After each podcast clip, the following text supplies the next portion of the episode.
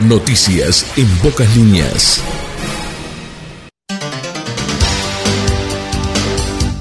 Y estamos en martes. Hola para todos. Buena jornada. Aquí estamos en este 19 de octubre de 2021 y llegamos a tu hogar, llegamos a donde estés con las noticias en pocas líneas. Hoy, 19 de octubre, estamos transitando el día número 292 del calendario gregoriano. Quedan 73 días para finalizar el año.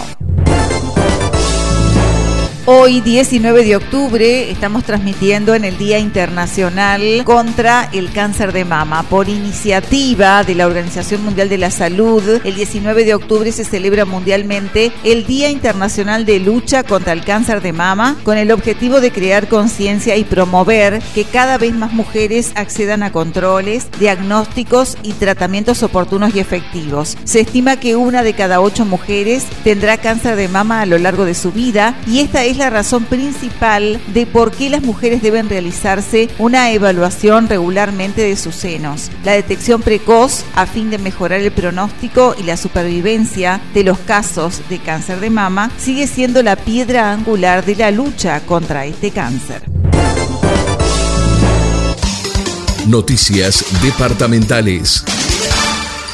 Plan de regularización de adeudos de contribución inmobiliaria urbana suburbana. La Intendencia de Colonia informa la posibilidad de ponerse el día con el impuesto de contribución inmobiliaria urbana y suburbana mediante un plan de refinanciación de adeudos que ya está vigente y que permite pagar modalidad contado tres cuotas y financiado hasta en 36 meses con importantes quitas de recargos e intereses. Ponerse al día con la contribución inmobiliaria es posible con este nuevo plan que estará habilitado hasta diciembre del presente año. Capacitación virtual para manipuladores de alimentos. La Intendencia de Colonia, a través del Departamento de Higiene y Limpieza, Dirección de Bromatología y continuando con el programa de capacitación para manipuladores de alimentos del Departamento de Colonia, destinada a toda persona que se encuentre cumpliendo funciones como dependiente en establecimientos del rubro alimentación, llama inscripción para una jornada de capacitación virtual, la que se realizará mediante la plataforma Microsoft Team. La misma se llevará a cabo en forma gratuita el 22 de octubre de 13.30 a 17.30 horas grupo de amigos del Museo Francisco Lucas Rosselli y el municipio de Nueva Palmira invitan a conmemorar el aniversario 190 de la fundación de la ciudad de Nueva Palmira el 26 de octubre a la hora 18 acto protocolar, el 30 de octubre a la hora 18 acto cultural en calle Torres Leiva frente a las letras corpóreas. Los esperamos. Información nacional. Thank you. Toxinas lipofílicas en Rocha. Marea Roja impone veda sobre moluscos bivaldos en el departamento de Rocha. Se aclara que no existe impedimento para el consumo de pescados, calamares y camarones. Debido a la comprobación de la presencia de toxinas lipofílicas en moluscos bivaldos de las costas del departamento de Rocha, la Dirección Nacional de Recursos Acuáticos comunica que a partir de la fecha queda prohibida la extracción, comercialización y transporte de mejillones almejas procedentes de dicho departamento. Fue detenido en Uruguay con fines de extradición a Paraguay el ex banquero José Peirano Basso tras cumplir la pena por la quiebra del Banco de Montevideo. La jueza Ana de Salterián dispuso su detención con fines de extradición por el riesgo de fuga. VPS buscará formalizar a quienes participan de nuevas modalidades de trabajo que se inician mediante redes sociales. El nuevo presidente del Banco de Previsión Social, Alfredo Cabrera, destacó que es una época de transición por las formas de trabajo que surgieron durante la pandemia, que inicialmente han sido informales. También Cabrera se refirió a la reforma de la seguridad social, que una vez aprobada por el Parlamento deberá ser instrumentada por organismo de las prestaciones.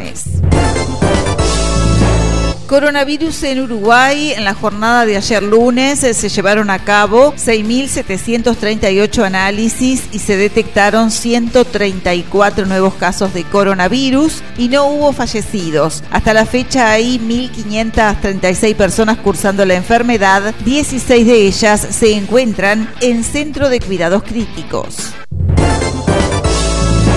Incautaron más de 2 millones de pesos en mercadería de contrabando. Se trató de dos procedimientos diferentes en los que se incautaron más de 6 toneladas de pollo, frutas, verduras, bebidas alcohólicas y gaseosas, productos de higiene y alimentos para perros. Esto fue en el departamento de Cerro Largo. Información internacional. Los talibanes permitirán pronto a todas las niñas regresar a las escuelas. Los talibanes prometieron que pronto todas las niñas regresarán a las escuelas después de que la reapertura hace hoy un mes de los colegios excluyera de las aulas a las afganas en educación secundaria y superior.